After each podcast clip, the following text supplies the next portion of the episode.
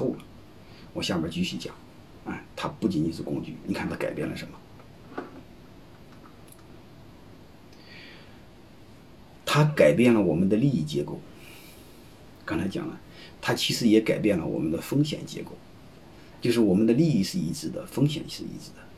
传统的激励工具，你传统的用任何手段解决不了的问题，它全给改了。它让我们所有的合伙人和老板都成了合伙人，利益是一致的，风险是一致的。然后这个改了，你会发现全改了。你整个这个组织结构全给改过来了，由上下级关系改成平等的关系，由服从关系改成协商关系，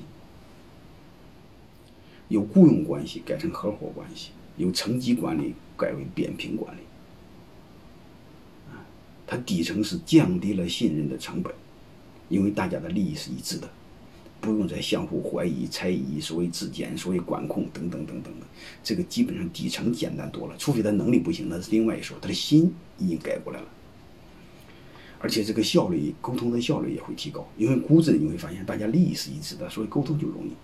如果利益不一致，你会发现谈判你会发现陌生的谈判双方各怀鬼胎，相互探底，是不是这样？你会发现你一旦分了股份之间，相互之间这个磨这个磨合没有了吧？大家都是彻底是一致的，各位，他哪仅仅是工具呢？是吧？他一夜之间把我们雇佣关系干变成合伙关系，一夜之间我们跟上了这个时代。但是，但是你会发现，我们还是老瓶子，嗯，这个这个这个老瓶子装新酒啊！我你会发现，我们估值的东西没改，啥意思呢？就是你分了股份，做了股权激励，你还是用的传统的雇佣关系的管理模式，哎，这将非常悲哀。说白了就是，他认为是他是公司的主人，你不把他当主人，你还把他当狗腿子看，当仆人看。哎，你说说我们这多可惜呀！就说白了，他想成为公司的主人，好好干活，结果你老打压他，打压他，打压他，打压的结果是吧？无所谓，嗯。所以他就光等分红，别的和他都没关系。啊，这个其实就把这个作用，作用这个这个失去了。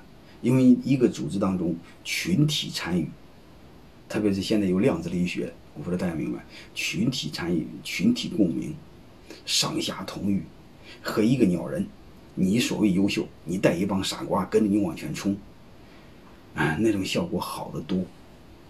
啊然后我们看第四部分，它为什么是组织变革？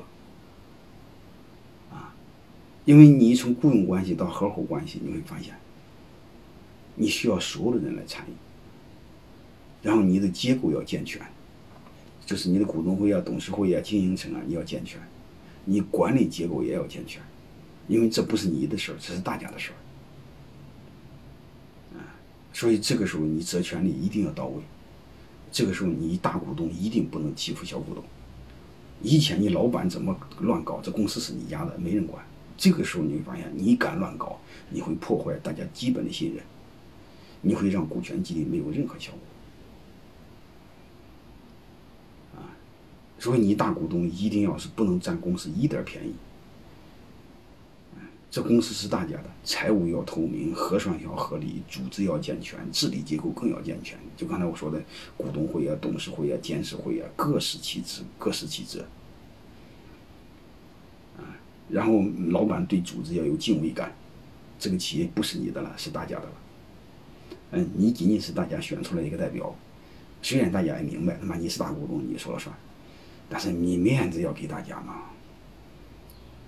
既然大家翻身当家做做做主做了主任，大家有热情，你为什么不让大家看呢？你为什么不让大家参与呢？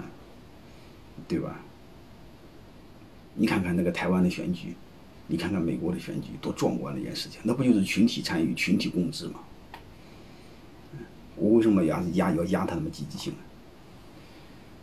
我一再说，伟大的组织和伟大的领袖无关，和伟大的成员有关。